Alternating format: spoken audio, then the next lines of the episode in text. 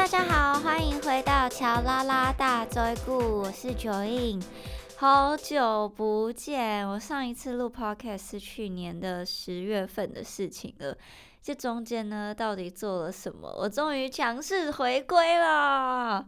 是这半年，诶，如果这么说的话，应该已经八个月左右，真的发生了非常非常非常多的事情。今天这一集呢，就。等我娓娓道来，那跟大家交代一下，我消失的这段期间到底都在做些什么呢？以及为什么会回来做 podcast，跟接下来要跟大家讨论的主题。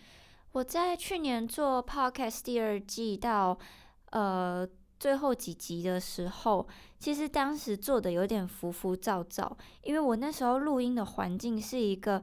外面的窗户，很容易会有。大公车经过的一个地方，然后呢，我每次在录音，一直听着我自己的耳机有那个车子呼啸而过的声音，我就觉得很烦躁。然后，哎呀，我的猫，怎么啦？好，你进来。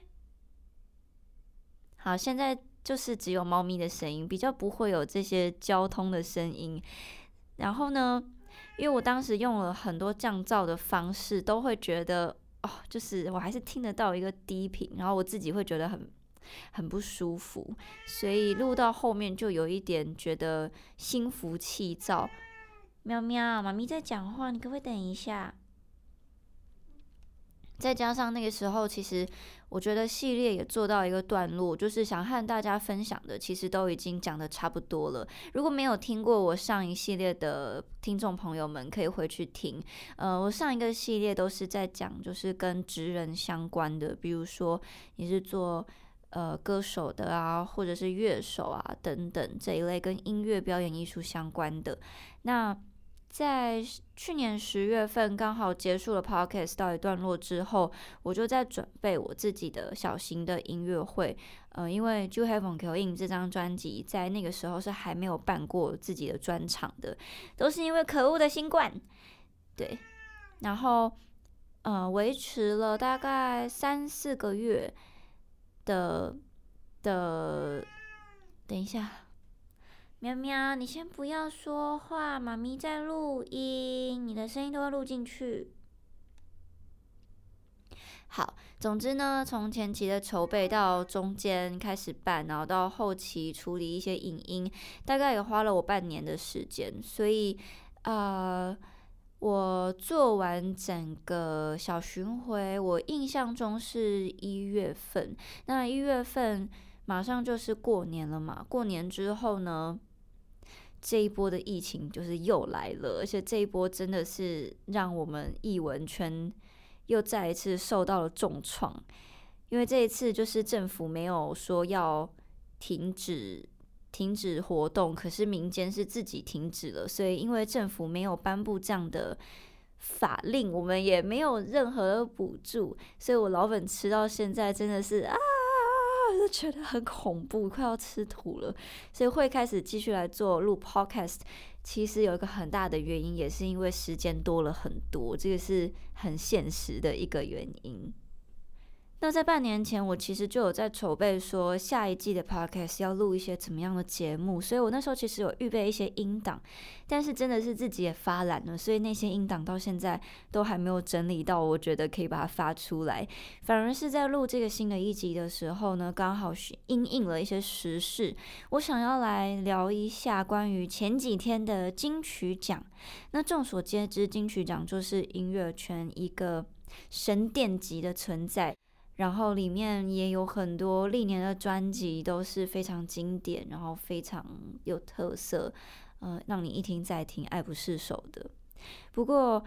呃，因为我觉得，在我发完专辑的这两年呢，其实金曲奖又给了我一些不同的感觉。我以往在看金曲奖谁入围、谁没入围、谁得奖、谁没得奖的时候，我都觉得和自己其实没有什么相关。我会觉得这是一个离我太过遥远的事情。可是，在去年发行了，严格上说是前年发行了《j o h e a v e n Q In》这张专辑之后，其实会有很多很多的。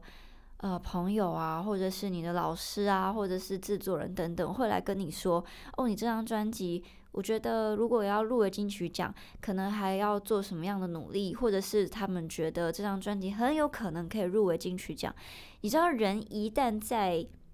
这种嗯被期待或者是外界的耳濡目染之下，其实你的内心真的会有一点转变。我必须老实说，我一开始在做专辑的时候，我完全没有认为我一定要怎么样，我要达到怎么样的 KPI。我只是很单纯的觉得做专辑就是我人生中的一个梦想。那发完第一张专辑，我就觉得我的梦想达成了。那要不要发第二张，或是接下来要怎么做，就是我梦想达成的那一刻，我会继续来规划。所以其实那时候并没有想太多。可是，在你周遭的人都是在跟你提这件事情的时候，你真的会开始思考：那如果我有入围，会是怎么样？如果我没有入围，又会是怎么样？每年入围的时间大概是四五月会放榜嘛？我大概在四月份的时候，突然觉得有一种心理压力，然后不知道怎么跟自己自处，然后到我知道，呃，隔天要放榜的那一天，我就觉得。心里面真的是很惶恐不安，然后到隔天入围的时候，那个记者发表会上面没有我的名字，我不知道怎么讲那个感觉，有一部分是松了一口气，但是有一部分却觉得非常的失落。然后紧接着呢，就有很多人来安慰我，就跟我说啊，没事啊，再接再厉啊，什么已经很好了，什么什么的。然后其实面对这些东西，我不知道大家有没有听出来，就是其实呃，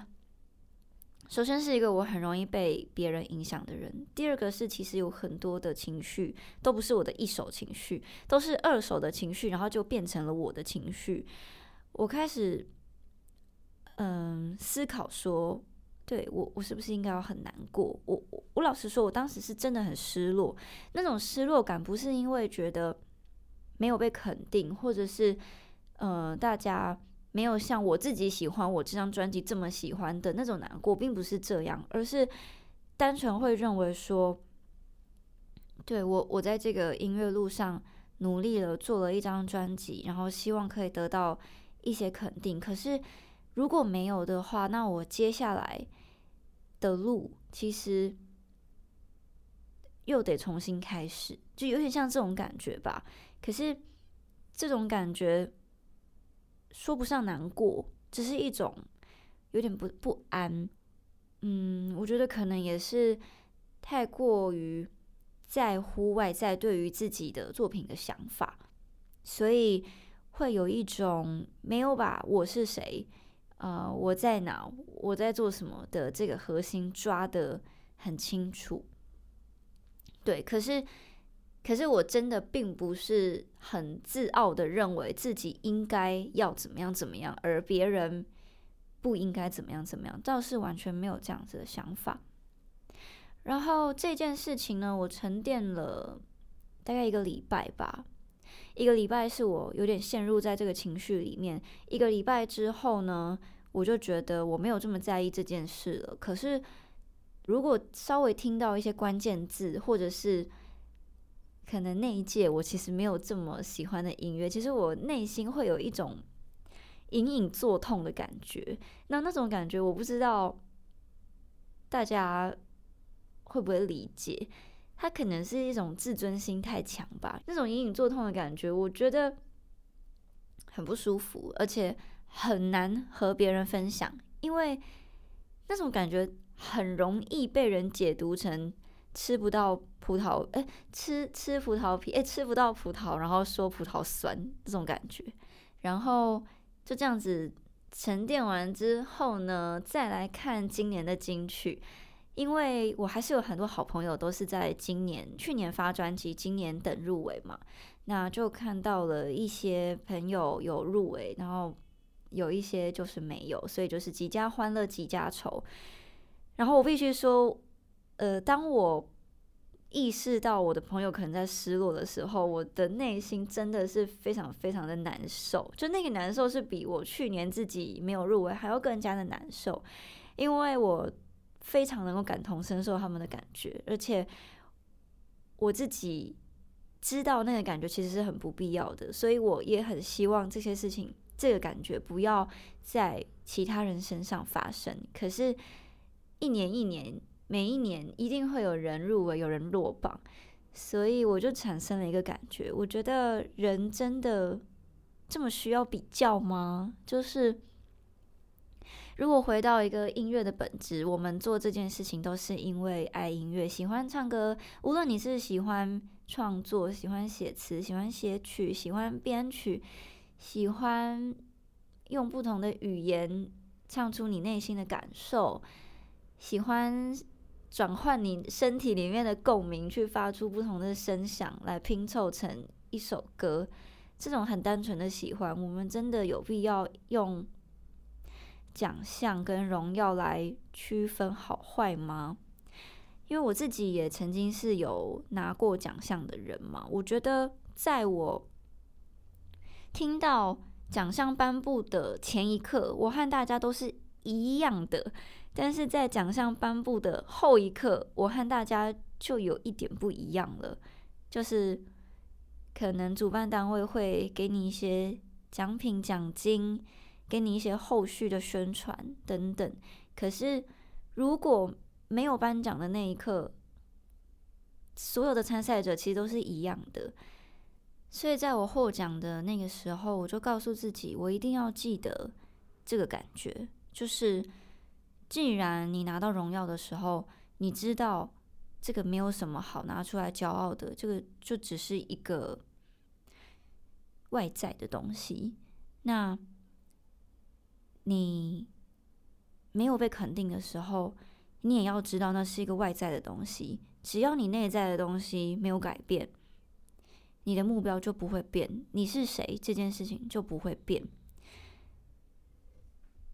我最近看到一句我很喜欢的话，是在小红书上面看到的，但是。我后来想要再去找那句话的时候，已经找不到了，因为它的标题跟它的内文其实不太一样。但总之呢，很打动我的那一句话是：人真正的成功是在你已经不再期待外在给你任何的肯定，而是你只是很专注的做那一件事情的时候，你就是成功的了。然后也看到了一个在华语歌坛上非常。算是真的很成功的一位歌手邓紫棋，她有一个专访，里面她就有说，因为她也是一个很常被大家用放大镜检视的一位歌手，那她觉得一个人的价值真的不在于他做了多少事，或是他达成了多少的成就，而是他可以发自内心的很快乐。所以我觉得在这一次的金曲奖里面。我完全没有想要去评论我喜欢哪些作品，我不喜欢哪些作品，我认同哪些人入围，我不认同，因为我觉得这真的都不是很重要的事情。最重要的事情是，大家能够走到这一步，能够去报名金曲奖，能够发行自己的专辑，能够写自己的歌，录自己的歌，肯定肯定都是付出了相对的努力，跟一定有某种程度的某种程度的天赋。不然不可能可以完成一张自己的作品，而是否可以得到荣耀，我觉得这个就不是自己可以去掌控的东西了。它有时候跟运气有关，有时候跟时运有关，有时候跟一些选择有关。不过，嗯，可能有一些人，他们的一生中，他们的追求就是想要有这一些荣耀跟。权利或者是奖金等等的，这是一回事。如果他真的想追求的是这个，他当然可以去追求这个。但是对我来说，我单纯的分享我自己的心得，我会认为这不是最重要的事情。然后，嗯，这这一篇 podcast 也是想要跟大家分享，嗯，我在自己去年没有入围跟。看了今年的金曲奖，并且感受到我身旁的音乐人的喜悦与忧愁的一些想法。那如果听众朋友们，你们也曾经有过这样子的感觉，或者是你们想要和我讨论类似的事情，也欢迎大家可以留言给我。那记得帮我的 Apple Podcast 帮我评五颗星，谢谢大家，那我们就下一集见，拜拜。